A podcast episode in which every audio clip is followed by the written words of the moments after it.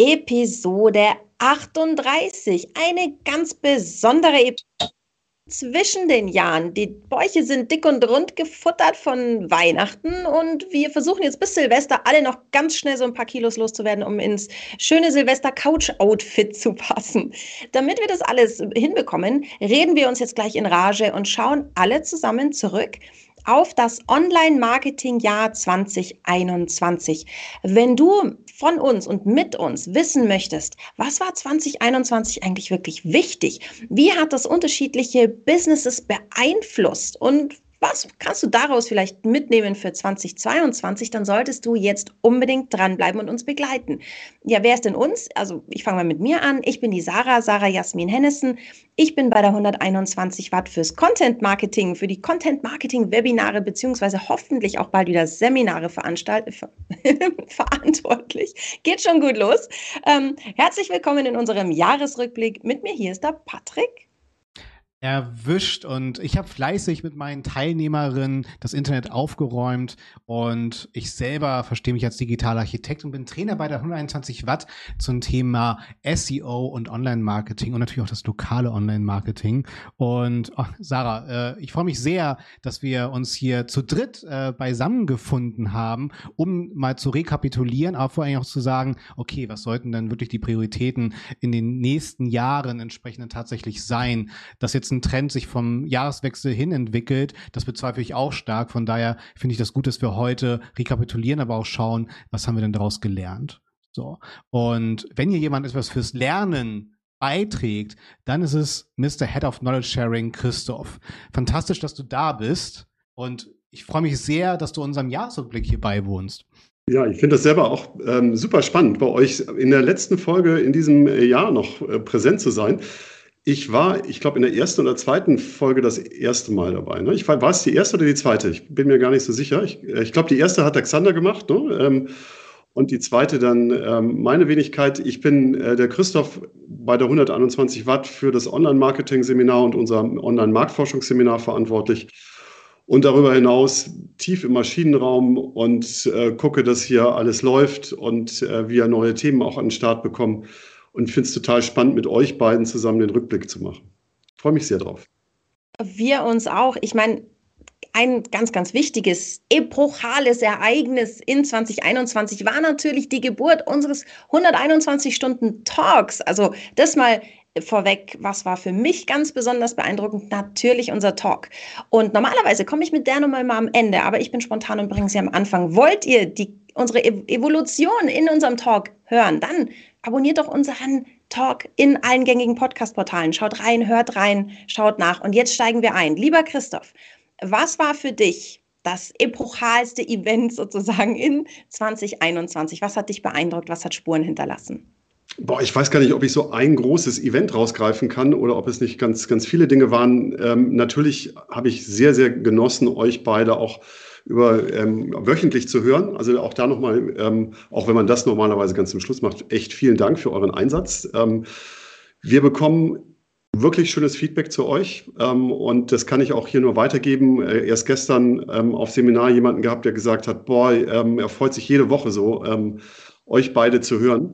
Und ich finde, wir haben einen tollen Weg gemacht. Ganz viele ähm, Zuhörer und Zuschauer auch gewonnen über die Zeit hinweg. Ist, glaube ich, unser am stärksten wachsendes Produkt da draußen. Also da ähm, vielen, vielen Dank. Also insofern, da, da gab es ganz viele wöchentliche Erlebnisse. Zu, zu, ja, ich weiß gar nicht, ob es so ein Erlebnis oder Highlight war, aber ähm, ich weiß nicht, wie, ihr, wie euch das so geht. Im letzten Jahr mit ähm, ersten Lockdown, ne, da war man so irgendwie ich, in, in der Homeoffice-Romantik angekommen. Hey, klasse, endlich mal von zu Hause aus arbeiten, cool, ob es technisch funktioniert und so weiter.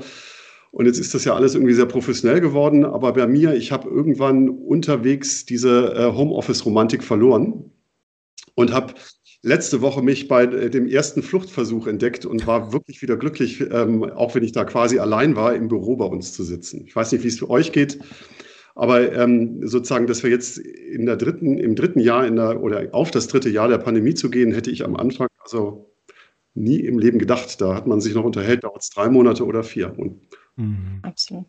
Total. Zum, zum Thema Homeoffice-Romantik.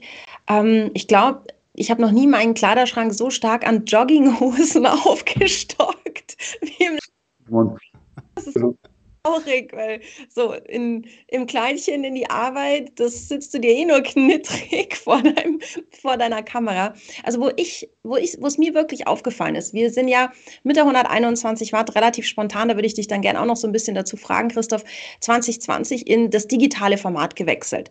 Und da ist mir am Anfang aufgefallen, man musste den Teilnehmern ganz oft sagen, dass sie sich bitte muten, wenn jemand anders spricht, weil man sich einfach noch nicht so bewusst war, dass man jedes Rascheln und jedes Krusteln so hört.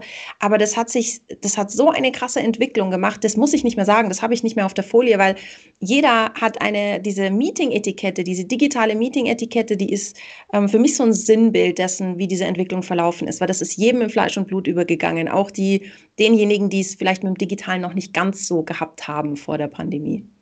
Ja, das stimmt. Mein, mein größter Fail hat übrigens damit zu tun auf Seminar. Ähm, ich habe ab und zu so Probleme mit der Stimme und äh, kennt ihr Lachsboxen? ja, das so eine halbvolle Flasche durch so einen ja, relativ großen Silikonschlauch, hört sich super peinlich an. Und ähm, ich glaube, vor meinem zweiten oder dritten Seminar habe ich das also auch wieder geübt und hatte natürlich nicht den Ton ausgeschaltet. Und das war am allerersten Tag. Und dann hatte ich also mehrere verstörte Teilnehmer da, die haben sich gefragt, was hat denn der Röck da im Hintergrund gemacht? Ja. Fantastisch. Fantastisch. Und das, das hat man dieses Jahr gar nicht mehr. Ne? Also das stimmt. Also, ist, äh, also die Leute sind ordentlich ausgestattet, haben das richtige Material zu Hause, ähm, ne, technisch aufgerüstet. Also insofern hat sich das enorm professionalisiert, das Ganze. Ja, total. Also ich hätte auch ganz gern so eine Daumenkino-Entwicklung von meinem Studio anfangs, wo man improvisiert mhm. hat mit irgendwelchen mhm. Ordnern und Bücherstapeln, mhm. um Kameraperspektiven äh, einzurichten, bis hin zur Kinderzimmerlampe, wo ich dann die Verkleidung einer Blüte abgenommen habe, um ein Spotlight zu basteln, das ich dann mit Panzertape an die Wand geklebt habe, ja. um besser ausgeleuchtet zu sein. Also diese Evolution auch des Homeoffices, sowas was die Hardware angeht, äh, eine mhm. fantastische Entwicklung. Und wie gesagt, was Sarah du schon meintest, ne? Geht einfach mal auf die ersten Episoden unseres 121-Stunden-Talks. Ihr werdet bestimmt da auch eure Freude haben, wie wir uns äh, mhm. äh, didaktisch, grafisch entsprechend auch weiterentwickelt haben. So.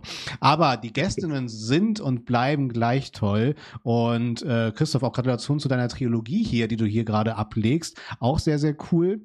Und es wird bestimmt auch noch eine Quadrologie und noch viel, viel mehr. Und ich freue mich auch sehr über die positive Entwicklung. Und bei mir war es auch tatsächlich das nicht geschlossene Mikrofon. Und ich habe ganz unbedarft mit meiner Mutter telefoniert. Und dann hat mich aber ein Teilnehmer darauf freundlich hingewiesen, so, äh, dein, dein Ton ist noch an. Ne? Aber ich kann rückblickend sagen, es war, glaube ich, nicht allzu schlimm, was das Thema angeht. Also ich habe mich nicht schlimm benommen oder so, habe keine Rüge bekommen. War äh, fantastische Entwicklung.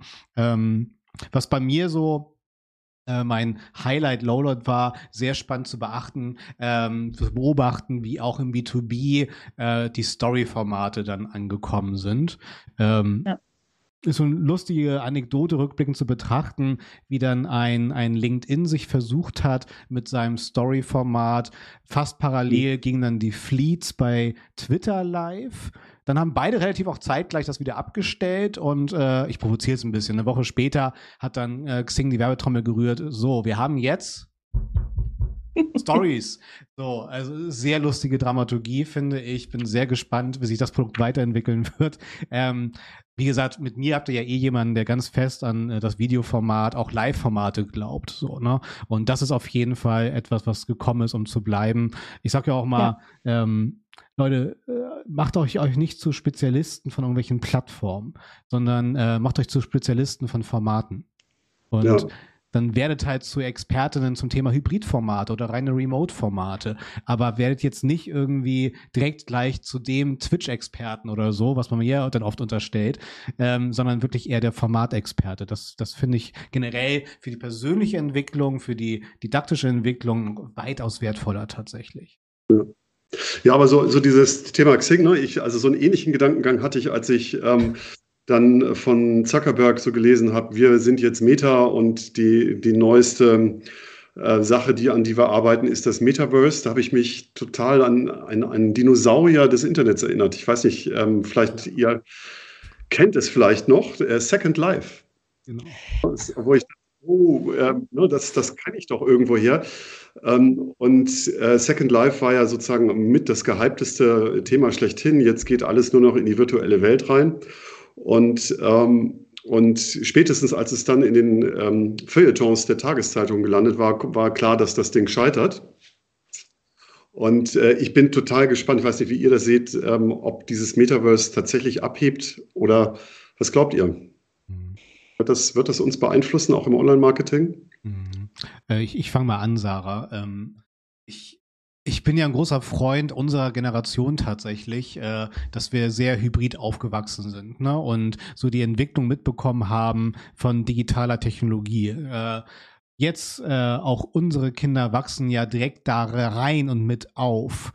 Und da dann eine Welt zu schaffen, äh, wo man sich dann komplett remote bewegen kann, geht immer einher mit einer noch größeren Bringschuld der Medienerziehung. Also das ist so eigentlich das, was am meisten bei mir mitschwingt. Ich bin relativ kühl, wenn es um Marketing geht, weil das wird oft, das wird weiterhin Spielkram sein. Ich meine, es gab richtige Stores und Produkte. Bis heute gibt es die in Second Life erreichen aber nicht die Masse. Ähm, One Million Pixel muss ich auch mal dran denken. Das wird so in die Richtung gehen. Ähm, aber ihr werdet mit mir einen, einen, Wertevertreter haben, der das nicht hypen wird. Und ich hoffe auch, dass die Unternehmen da auch eine gewisse Wertekommunikation gehen werden, weil ich glaube, das wird noch ganz wichtig. Ich meine, ähm, Sarah, und dann gebe ich gleich äh, das, den Stock zu dir rüber. Aber wir hatten ja auch jetzt äh, ein Unternehmen, Lush, die gesagt haben, Leute, wir gehen komplett aus Social Media raus. Äh, uns passt gerade diese Filterblase, die, die, diese ganz klare Kommerzialisierung durch Algorithmen, die ganz klar Hass äh, und Negativität pushen, weil das am meisten Trigger monetarisiert wird. Ähm, ich glaube, da wird sich äh, noch viel tun in diese Richtung. Also was das Thema Algorithmus und, und, und Filterblase und sowas angeht, da habe ich tatsächlich große Hoffnung und vorsichtiges Vertrauen, die Algorithmen lernen. Also wir sehen das, sei es jetzt der Google-Algorithmus, der uns ja ganz viel beschäftigt hat, da kommen wir dann auch noch dazu in 2021, aber die Algorithmen lernen und solche Bewegungen ähm, über kurz oder lang gibt es eben Druck von von der Gesellschaft, von Unternehmen wie Lush, dass da reagiert wird. Also ich habe da große Hoffnung, dass da noch feiner nachjustiert wird. Es wurde ja schon nachjustiert. Es gibt ja schon ähm, gewisse Mechanismen, die eben versuchen, ganz extreme Randgruppierungen meinungsmäßig da nicht mehr so hochkochen zu lassen, wie es auch schon mal war. Also ich habe da große Hoffnung. Was jetzt das Thema Metaverse angeht, wenn ich bei mir im Seminar so schaue, dann sind die Leute, die an der Front kämpfen, die in den Seminaren sitzen, das sind ja unsere Frontkämpfer sozusagen, die sind häufig noch mit viel bodenständigeren Themen beschäftigt. Und wir in unserer Online-Marketing- ähm, Bubble, wenn wir wieder bei der Bubble sind, wir suchen natürlich, wir halten die Augen offen. Also ich meine, gerade jetzt du, Christoph, musst ja die Augen offen halten, was kommt, was sind die Trends, was ist das, was die Leute in Zukunft lernen wollen im, im Online-Marketing, im digitalen Business und muss da schon sehr viel weiter in die Zukunft blicken. Ich habe so in den Seminaren das Gefühl, die Leute, die an der Front sind, sind noch ein bisschen bodenständiger und die sehen diese Welle noch nicht so auf sich zurollen, sondern sind noch so ein bisschen am Grundlagen, wert, wertvoller, wertvoller Grundlagenarbeit machen. Mhm. Mhm. Ja, kann, ähm. kann schon sein. Ne? Also ich glaube, ich, ich weiß auch noch nicht so ganz, also das muss man dann mal schauen, was dann am Ende tatsächlich oder wie das dann am Ende aussieht. Ne? Die Abgrenzung ähm, zu dem klassischen äh, Videogaming-Bereich, äh, wo du ja schon auch mit Oculus und, und so weiter dann ja in deine virtuelle Welt eintauchst. Ähm, und was soll das denn jetzt darüber hinaus noch mehr können? Oder wird das irgendwann mal eins? Ähm, also ich bin mal total gespannt. Es gibt ja durchaus auch Dinge, ähm, ich denke also jetzt auch an unsere schöne kleine Pandemie wieder und ähm, was wohl aus Webvan geworden wäre, wenn die jetzt äh, zwei Jahre vor der Pandemie gestartet hätten. Eine der größten Pleiten in der Dotcom-Blase und kurz danach. Also manchmal ist man vielleicht auch irgendwie seinem seinem Thema voraus. Ne? Ähm, vielleicht war das auch bei Second Life der Fall und, und am Ende werden wir alle mit 3D-Brillen durchs Leben laufen. Ähm, ich bin aber ganz bei der, also äh, gefühlt sozusagen von der Didaktik her würde ich immer sagen, ähm, Interaktivität ist King. Ja? Also, dass man Fragen stellen kann und so, das, das haben wir auch bei uns auf den Seminaren gesehen, ist, glaube ich, ein ganz, ganz wichtiger Aspekt, ähm, der, der total Sinn macht, ähm, auch versuchen in der, das zu versuchen, in der digitalen Welt abzubilden. Ähm, aber wie das immer so ist, ich glaube, so Medien werden immer dann ähm, oder, oder eine Marketingdisziplin wird immer dann groß, wenn das Medium angenommen wurde. Ne? Also ich weiß gar nicht, ob es so von diesen, von unseren Marketeers her der Trieber oder der Treiber sein wird, die Triebfeder sein wird, ähm, im Metaverse ähm, dann unterwegs zu sein oder ob wir nicht dann alle in fünf Jahren sagen, boah, da sind aber alle jung, ähm, die sind jetzt irgendwie Snapchat und TikTok ist alt, das sind die Ü40, ja, und die Jungen sind jetzt alle im Metaverse ähm, dann werden wir uns äh, mit Sicherheit damit noch beschäftigen. Finde ich, äh, Christoph, einen mega wichtigen Punkt. Ich glaube, wir haben da zwei Schicksale in den letzten Jahren zu verzeichnen. Einmal ein älteres namens Google Plus, jetzt Google Minus und dieses Jahr Clubhouse, wo ganz ja. klar unsere Branche die Plattform getrieben hat, ohne dass sie jemals tatsächlich von Endkonsumenten angenommen und akzeptiert wurde. Also ja. äh, fantastisches Phänomen. Äh, ein, äh, ich werde ja eh auch immer wieder mit so einem Sturm im Wasserglas konfrontiert und sage, ich bin auch wiederum ganz bei dir.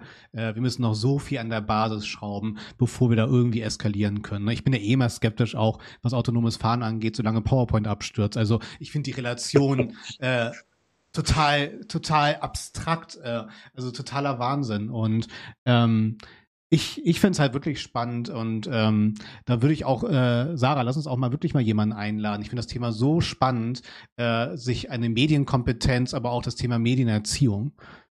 Das ist ja genau das, ne, was uns äh, auch beschäftigen äh, muss und das bedeutet das auch in der Wertekommunikation für Unternehmen. Ne?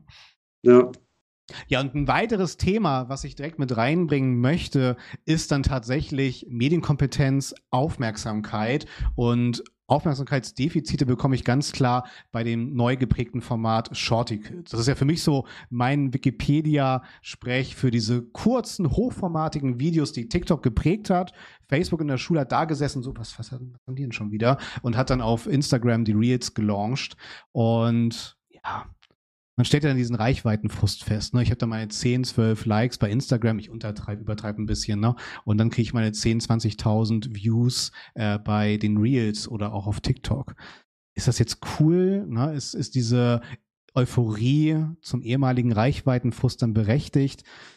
Ah, ich weiß nicht, ne? Also Christoph, du beschäftigst dich ja auch sehr mit, mit der Werbeerfolgskontrolle. Sarah, es ist Content, ne? Ist die Frage, was, was macht das denn tatsächlich fürs Unternehmen, ne? Und ähm, was ist die tatsächliche Wertschöpfung da drin? Ja, eigentlich haben wir ja im Digitalen das Thema Reichweite schon lange hinter uns gelassen. Ähm, mir begegnet das immer noch häufiger im Seminar, ähm, weil äh, tatsächlich so aus diesem äh, sehr klassischen Branding-Bereich, Fast Moving Consumer Goods und so weiter, die Leute häufig noch sagen, das ist eine Branding-Kampagne, ich habe so und so viel ähm, Reichweite bekommen, so und so, und so viel ähm, Banner-Views. Und ähm, ich begegne dann immer, Mensch, ähm, ist wahnsinnig schade, da vergebt euch im Analytics-Bereich doch eine ganze Menge Potenzial, ähm, Umfelder besser einschätzen zu können. Warum messt ihr nicht wenigstens eure ähm, ja, Platzierungen nach Engagement, also Seiten pro Sitzung oder Sitzungsdauer oder wie auch immer? Ähm, um mal zu sehen, habe ich tatsächlich an meinem Thema interessierte Leute gewonnen. Ne? Und ja. das sozusagen bei der Banner-Ausspielung hinzubekommen, sagt ihr eigentlich gar nichts darüber aus. Erstens, äh, war, wie war dein Creative? War das engaging? Ähm, und, und zweitens, hast du überhaupt die richtige Zielgruppe getroffen, die auch Interesse an deinem Thema haben? Absolut, das sage ich auch immer, im, wenn wir über Kennzahlen sprechen im Content Marketing Seminar. Dann sage ich mal, Traffic alleine für sich genommen ist keine Kennzahl, die dir viel aussagt. Du musst noch eine zweite Kennzahl dazu nehmen, um diesen Traffic ein bisschen einschätzen zu können, qualifizieren zu können. Weil ich gesagt, was ich immer sage, ist das überhaupt keine Kunst, dass ich dir Traffic auf irgendeine Seite schaufel. Wenn es bezahlter Traffic ist, noch viel weniger. Aber das ist keine Kunst, dass ich da irgendjemand draufkriege. Aber irgendjemand hilft dir in den meisten Fällen nicht, sondern das muss ja schon jemand sein, den wir irgendwie dann verwerten können, mit dem wir was anfangen können. Also also wenn wir ehrlich sind, ich, ich glaube ja, der, der schwierigste KPI ist dann immer noch überhaupt Aufmerksamkeit, ne, dass ich überhaupt wahrgenommen werde und in Erinnerung bleibe. Das ist ja äh, eigentlich der offensichtlichste, aber auch gleichzeitig der schwierigste KPI, den wir irgendwie für uns definieren können. Und wenn jemand vergesslich ist, dann ist es ja das Internet. Ne? Und dafür gibt's ja Sarahs Content Marketing, ne? dass wir wirklich uns als, als, äh, als Marke verstetigen und diesen Expertinnenstatus dann tatsächlich aufbauen. So, ne? Also von daher, Christoph, ich bin auch voll bei dir, so Stichwort Engagement, es wird ja auch dann später in Google Analytics 4 alles viel positiver ausgedrückt. Ne? Es gibt dann nicht mehr die böse Absprungrate in diesem negativen äh, äh, Kontext, sondern halt äh, generell geht's hier um Engagement. Hatten wir ja auch tolle Formate zu, Sarah. Ne? Ich bin ja auch ein großer Fan von Michaela, die dann auch dieses, dieses Wort der Datenaktivierung prägt. Ja? Und ja, was, was soll ich sagen? Ähm, letztendlich muss man mal schauen, wir als Unternehmen äh, muss ich wirklich dahinter herrennen. Ne? Auch, auch solchen ja. Trends, ne? Das ist ja immer ganz wichtig. Ich, ich finde mal, man kann so Trends schon ausprobieren. Wenn man irgendwie gerade, man hat vielleicht, lebt in einer parallelen Welt, zu der, in der alle anderen leben und hat zufällig Manpower, wo er sagt, ach komm, lass uns mal was ausprobieren, dann spricht er nichts dagegen. Aber zu glauben, dass der, der heilige Gral im, im Content-Marketing oder im Marketing hinter Reels verborgen liegt, das wird wahrscheinlich auf die allerwenigsten zutreffen. Mhm. Und ich finde, man, man muss auch vorsichtig sein. Probier die Trends aus, wenn du Kapazität hast, aber setz dir mal vorher ein Ziel. Wo, woher willst du wissen, hat der Trend jetzt was gebracht? Hat, hat mein Experiment was gebracht? Außer, dass es vielleicht meine, meine neue Mitarbeiterin beschäftigt hat. Ähm, was darüber hinaus? Also, was will ich mit dem und was soll dahinter stehen, wenn ich es mal ausprobiert habe? Also, welche Zahlen will ich mir anschauen? Und dann kann man alles mal ausprobieren. Aber zu glauben, dass ich mir eine Abkürzung erlauben kann, weil ich jetzt Reels mache, schwierig. Ja, und dann hast du ja immer, ne, ich glaube, ein, ein Megatrend, den wir dieses Jahr ähm, tatsächlich zu Grabe getragen haben, ist Clubhouse. Ne? Ähm, also du, du rennst dann plötzlich ähm, Dingen hinterher, investierst vielleicht auch viel Zeit, viel, viel äh, Hirnschmalz, versuchst den, das auch genauer zu verstehen. Also wir so als Trainer ist dann immer so ein Thema und am Ende zahlt sich dann nicht aus. Ne? Ähm, nächstes Thema, was uns, glaube ich, enorm geprägt hat, ist ähm, unsere große Angst um Cookies ne? und äh, wie wir die äh, überhaupt noch in, in, in, der Zukunft zur Verfügung äh, haben. Und wir dachten ja alle am Anfang des Jahres, Mensch, ähm, der Third-Party-Cookie, der ist am Ende dieses Jahres spätestens äh, Anfang 22 weg. Aber was passiert? Es gibt ihn noch. Totgesagte leben länger. Genau. Ähm, Patrick, wie, wie, wie, schätzt du das ein? Ähm, wird uns äh, sozusagen irgendwas ähm, sich verändern in diesem Bereich, nur weil wir den Third-Party-Cookie nicht mehr haben? Oder ähm, was, ja. glaubst du? Ich, ich muss ja auch immer so ein bisschen an, an Sarahs Beispiel denken. Äh, in den letzten Shows hat sie auch immer wieder betont, Leute, reißt euch mal zusammen. Wenn wir in Jahren mal zurückblicken, was wir an Daten erhoben haben, erheben durften, äh, total verrückt. So, ne? Und lieber wenig Daten als gar keine Daten. Auch wenn irgendwie 50 Prozent der Datenpunkte wegbrechen, äh, können wir damit immer noch arbeiten. So. Und es wird ja auch viel verschoben. Ne? Third Party lebt auch noch weiter, wird um Jahr verschoben äh, seitens Google. Und mir ist aber eher wichtig, das ganze Thema Consent Management sollte auf jeden Fall jedes Unternehmen auf dem Schirm haben. Hat natürlich auch viel mit, mit der Abholung der Nutzerin auf der Webseite zu tun. Ne? Was ich da ganz spannend fand, ist auch als Ansatz, nicht mal zu sagen, du musst musst das jetzt hier akzeptieren, dass wir deine Daten verarbeiten. Ich sehe immer mehr gescheite Cookie-Banner, ähm, wo auch mal draufsteht, äh, vertrau uns und akzeptiere das Ganze. Also, dass man auch in so eine Kommunikation geht, finde ich auch sehr, sehr spannend tatsächlich.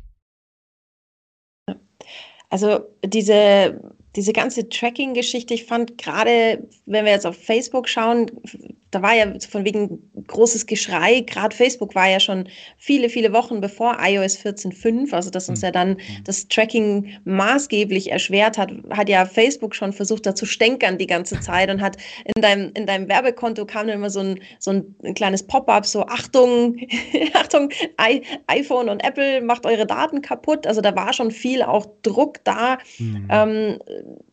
der uns schon allen sehr, sehr viel Angst gemacht hat. Obwohl ich sagen muss, ich habe mich da schon auch so ein bisschen anstecken lassen. Gerade diese iOS 14.5 Facebook-Pixel-Nummer hat mir schon sehr, sehr viel Bauchschmerzen gemacht, weil man halt schon schön, ähm, bisher schön auch als kleines Unternehmen Retargeting machen konnte. Gerade jetzt im Content-Bereich, da habe ich das schon viel genutzt. Ähm, und was halt schade ist, warum mir das ganze Bauchschmerzen bereitet, ist halt, wenn du sehr, sehr kleine Zielgruppen hast. Also du kannst ja deinen Pixel dann segmentieren und kannst dir da eigene Zielgruppen aus deinem eigenen Website-Traffic bilden. Wenn der aber zu klein wird, wenn diese Zielgruppe mhm. zu klein wird, dann wird die dir nicht mehr angeboten. Dann darfst du die nicht mehr anspielen, weil dann der Datenschutz halt nicht mehr gewährt ist. Weil wenn irgendwie vier Leute da drin sind in deiner Zielgruppe, dann ist halt, dann, dann darfst du sie nicht mehr nutzen oder kannst sie nicht mehr nutzen. Und da hat es halt schon ganz konkrete Auswirkungen. Ähm, es gibt viele gute andere Wege, aber es bricht halt ein Weg weg. Also es ist nicht so, dass wir sagen, wir können Content Marketing für kleine Unternehmen jetzt in Kombination mit ähm, Remarketing sofort vergessen. Überhaupt gar nicht. Aber es war schon ein sehr schicker, bequemer Weg, den man jetzt auch als, sage ich mal, Beginner in der Webanalyse, im Tracking ähm, gut verwenden konnte. Und der wird jetzt für die ganz Kleinen schon ein bisschen schwieriger. No, aber, aber Patrick, du sagst es ja immer so schön, ähm, baue nie ein Haus ähm, auf einem gemieteten Grundstück.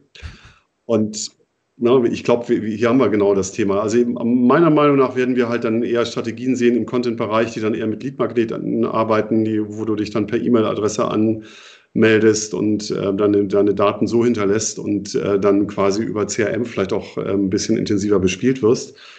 Ähm, aber da, da wird es Wege drumherum geben, dass wir jetzt da nicht mehr ganz so viele ähm, schöne Tracking-Sachen ähm, ja machen können, mhm. die im Übrigen ja auch manchmal echt stupide waren. Ne? Also ähm, sozusagen noch drei Monate später irgendwie vom selben Kühlschrank verfolgt, den man schon gekauft hat und wo man sagt, äh, ist vielleicht auch nicht so perfekt gewesen.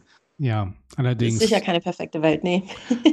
haben Sarah und ich ja auch hier diskutiert, ne, auch so Cookie-Out-Optionen mal zu nutzen, ne, nicht immer nur alle Cookies rauszuballern, auch, sondern die auch mal aufzuräumen, ne, wenn dann entsprechend eine Konversion passiert ist, wenn die Datenreife da ist, auf jeden Fall, ne. Ähm, Christoph, äh, Sarah hat ja jetzt auch ganz bewusst auch nochmal so die kleineren Unternehmen angesprochen, mit denen wir uns beide ja auch beschäftigt haben im Bereich unserer Formatentwicklung für unser Local Online Marketing Webinar. Ähm, wie empfindest du denn so das ganze Thema, wenn man das mal wieder ein bisschen größer drehen will, jetzt auch gerade zu den Pandemiezeiten, so das Thema Omnichannel?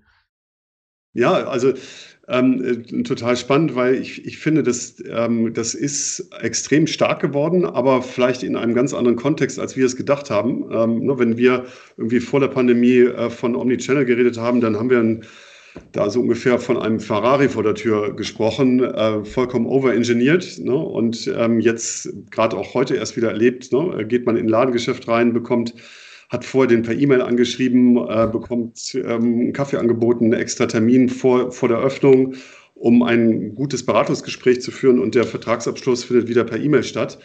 Ähm, und plötzlich haben wir sozusagen ähm, fantastische Verbindungen zwischen diesen beiden Themen. Recherchiert hat man ähm, das Ladengeschäft über die, die Herstellerseite. Und plötzlich merkt man, das Omnichannel, das muss nicht immer mit einem super Shop-System funktionieren, sondern ne, das kann auch auf ganz kleiner Flamme äh, laufen. Und, und ähm, für, für, viele Firmen ist es wahrscheinlich gerade so mit der einzigste echte Strohhalm, den sie noch haben, ne, zwischen den verschiedenen Lockdowns. Ja, ja. ja. So, so wichtig. Ne? Und in dem Zuge habe ich mich ja auch so mit der Datenreife, Datenkonsistenz beschäftigt. Ich meine, wenn man sich auch das Produkt Google My Business, was dann auch jetzt Google Business Profile heißen sollen wird, wie auch immer, ähm, da hat Google ja nochmal richtig äh, investiert, was so Features angeht, äh, schon im letzten und diesem Jahr, wo dann halt auch nochmal gesonderte Öffnungszeiten pflegbar wurden für zum Beispiel äh, gefährdete Zielgruppen, ältere Zielgruppen, um Sonderöffnungszeiten zu kommunizieren. Und trotzdem stelle ich fest, noch ein Riesenpotenzial Potenzial. Ne? Man sagt ja nicht Problem, sondern Potenzial, ähm, damit es sich besser anfühlt. Aber die Datenreife, die Datenkonsistenz, sei es halt aktuelle Adressdatenbanken da draußen, auch in den ganzen Citation-Plattformen, also den digitalen Adressverzeichnissen, die Reife äh, der Daten, der Fotos in einem Google My Business beziehungsweise Google Business Profile, super spannendes Potenzial. Ne? Und äh, wenn ich wieder bei den Werten bin, äh, gerade pandemiebedingt, äh, man sollte ja nicht nur beim großen A einkaufen, sondern natürlich auch, spüre ich ganz klar, wieder den Trend äh, zu regionalen Gütern dann tatsächlich. Umso wichtiger ist sich da natürlich dann auch regional aufzustellen und zu positionieren dann.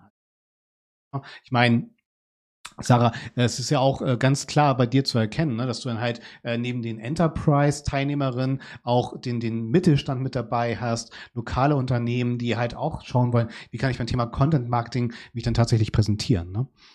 Also was im Content Marketing ganz stark jetzt angekommen ist, so im letzten Jahr, ist das Thema Recruiting.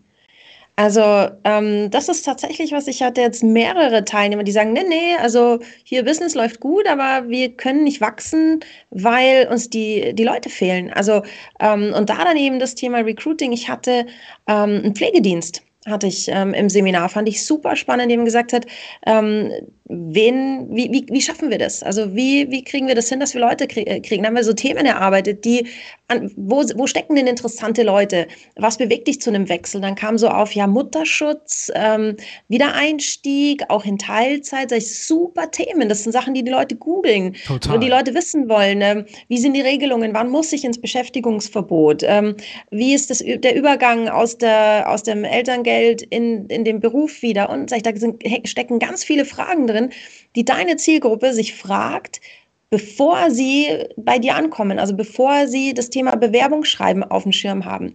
Und ich sage, da, da haben wir so ein bisschen so ein Konzept erarbeitet, wo wir gesagt haben, das wäre was, wo, was man mal angehen kann. Das haben sie mir als große Zielgruppe beschrieben im Seminar. eben die Frauen, die einfach nicht wieder voll einsteigen wollen, sondern nur in Teilzeit. Und da stehen viele Fragen da. Und das ist im Content Marketing, egal ob ich es jetzt local oder, oder international sehe, sehr weit vorne. So schau dir mal an, was fragen sich denn deine Leute oder die Leute, die bald deine Leute werden sollten, egal ob Kunden oder Mitarbeiter, was fragen sich die denn so ein bisschen bevor sie auf den Trichter kommen, dass sie dich brauchen? Und da ist oft ein guter Ansatzpunkt eben auch für ein bisschen Unternehmen mit nicht ganz so riesen Budget. Ja, und Christoph, so zum Finale, welches Thema würdest du noch hier reinwerfen wollen? Also ich habe jetzt gerade so ein bisschen über das Thema ähm, Pflege nachgedacht, ne? Und, und ähm, das stellt ja auch quasi eine gesellschaftliche Dimension dar. Ne? Also ähm, ich hatte jetzt auch gerade auf Seminar genau aus dem Pflegebereich auch jemanden ähm, und, und sie meinte, also aus dem Hamburger Arbeiter-Samariter-Bund, ne? Und ähm, auch ein riesen, riesen Thema. Wie, wie kommen wir eigentlich an, an Pflegefachkräfte? Und ich weiß auch nicht, ne, manche Dinge kann man auch, glaube ich, nicht mit Online-Marketing lösen, sondern das ist wahrscheinlich eine gesellschaftliche Aufgabe, dass wir da auch Jobs als Gesellschaft attraktiver machen. Mhm. Ja. Ähm, was ich sowieso bezeichnend fand jetzt für dieses Jahr, äh, war, dass ähm, wir Unternehmen immer mehr auch gesellschaftliche Aufgaben gegeben haben. Ne? Allein sozusagen die 2G-Kontrolle ähm, ne? und solche Dinge. Oder ähm, ja, Betriebsärzte helfen beim Impfen, ähm, solche Dinge. Apotheken sollen jetzt auch impfen. Ne? Also irgendwie werden wir ist, ist, sind wir hier so als, als gesamte Gemeinschaft ähm, im, im Endeffekt gefordert, mit Sicherheit auch noch nächstes Jahr. Und äh, zu meinen absoluten Highlights eigentlich ähm, gehört, auch wenn sie es vielleicht nicht von sozusagen der, der, der Absender nicht unbedingt sozusagen besten Leumund da hat, ist diese Impfenkampagne. Ne? Also wo ich, wo ich mir gedacht habe, Mensch, eigentlich wunderschöne Idee, ähm, hätte vielleicht drei Monate früher kommen können. Mhm. Dann mhm. jetzt nicht ganz so äh, so, so in, in, den Schwierigkeiten. Aber, aber insgesamt ähm, finde ich das eigentlich eine ganz positive Entwicklung, dass man nicht einfach sagt, ähm, der Staat ist dort, äh, wir als Gesellschaft lassen uns schön in den Sessel fallen und ähm, ruhen uns aus, sondern ich glaube, da gibt es einfach Aufgaben, die wir insgesamt ähm, nur gemeinsam leisten können. Ne? Und das, das mhm. fand noch, noch gerade zum Schluss auch, mit, kam mir dieser Gedanke nochmal, als ich diese Kampagne gesehen habe. Ne? Also fand mhm. ich schöne, schöner Aspekt für den Jahresausklang. Da stimme ich dir zu. Das passt ganz gut. Ich war gestern bei meiner Oma und die hat, wir haben auch so über Gesellschaft gesprochen und wie die gesellschaftliche Entwicklung ist. Und sie hat gestern gesagt, meine Oma ist weit über 90, hat gesagt, naja, die Leute erwarten immer, dass der Staat Dinge für sie tut. Und was sie nicht verstehen, ist, wir alle sind der Staat. Wir alle gehören dazu. Und wir alle müssen irgendwie schauen, dass wir mitmachen. Und nur dann kann man vom Staat auch was entgegennehmen. Ich dachte mir, das finde ich irgendwie einen, einen, interessanten Ansatz, zu sagen, das ist, schließt so ein bisschen an an das, was du gesagt hast, Christoph. So, wenn wir was erwarten, vielleicht können wir ja unser bisschen dazu beitragen. Sonst wären wir noch ganz besinnlich, gell, zum Jahresende hin. Bis, bis hin zu philosophisch. Äh, was, was geht jetzt hier ab? Also dann steige ich auch gerne in Diskussionen ein und äh, treffe die Analogie zur Unternehmensführung tatsächlich, weil man hat immer Menschen, äh, die können sich selber führen und es müssen welche geführt werden und die bringen auch exzellente Ergebnisse. Und äh, das Gleiche hast du auch dann tatsächlich im Start. Ne? Und äh, musst da halt entsprechend auch Betroffenheit schaffen, so wie wir in den Joe, Finks, äh, Joe Fixe da draußen auch immer Betroffenheit schaffen für unsere Ressourcen und Budgets Budgets dann natürlich. Ne? Also äh, finde ich sehr schön, dass wir auch diese Perspektive hier mit reinbringen, wo wir tatsächlich immer über Online-Marketing, Performance äh, sprechen. Und Finde ich sehr schön von euch. Vielen Dank dafür auch. Und ja, was soll ich sagen, Sarah? Ich möchte natürlich auch hier dieses Format nutzen und diesen Jahresrückblick, diesen Jahresausklang und möchte mich bei dir ganz herzlich bedanken, Sarah, für diese fantastische gemeinsame Moderation dieses noch fantastischeren Formats und in dem Zuge auch Christoph, dass du uns überhaupt hier diesen, diesen Spielplatz zur Verfügung stellst. Also ich glaube, wir haben den Sandkasten ordentlich umgegraben, immer wieder was Neues geformt und äh, ich äh, verhaspel mich immer in meine weirden Metaphern, aber aber ähm, es bringt echt viel, viel Spaß. Und äh, Sarah, auch vielen Dank für die gesamte Orga, die Wahl der Gästinnen, die wir auch schon für nächstes Jahr äh, so gefühlt eigentlich schon alle fix haben. Äh, von daher ganz lieben Dank an, an Christoph und an dich, Sarah.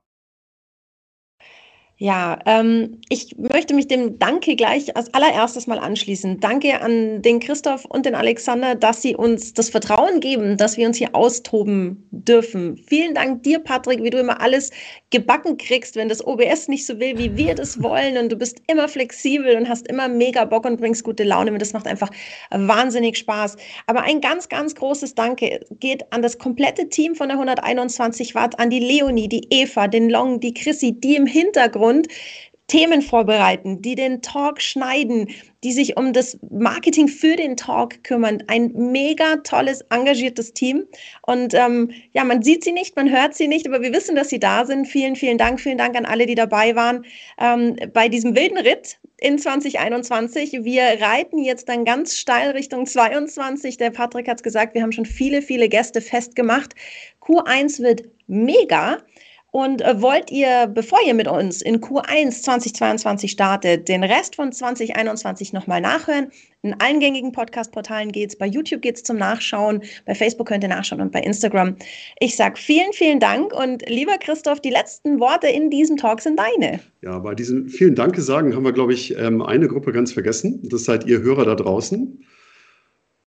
Ihr macht es besonders, weil es ist ein, ein, schönes Format, das uns allen, glaube ich, Spaß macht. Ähm, Sarah, Patrick, äh, wir haben total Spaß mit euch, euch ähm, zu sehen, wie ihr das Format weiterentwickelt, wie wir da vorankommen. Und ich hoffe, allen Hörern gefällt das, was wir hier machen. Vielen Dank fürs äh, treue Zuhören, äh, Zuschauen und äh, wir freuen uns auf ganz, ganz viele Sessions mit euch im kommenden Jahr. Und jetzt allen einen guten Rutsch, der bald ansteht und kommt heil ins neue Jahr rüber sagt Christoph, Head of Knowledge Sharing Röck beim 121 Stunden Talk.